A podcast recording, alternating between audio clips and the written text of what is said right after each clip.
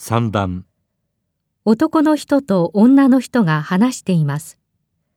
この家の欠点はどこだと言っていますかいい家なんだけどね。うん。日当たりもいいし、交通の便も悪くないし。なんといっても間取りがいいわよね。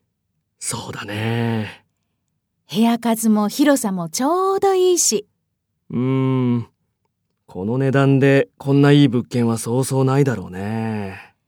これでもう少し押し入れや物入れがあれば、申し分ないんだけどね。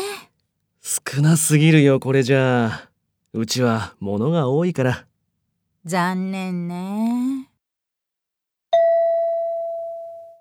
この家の欠点はどこだと言っていますか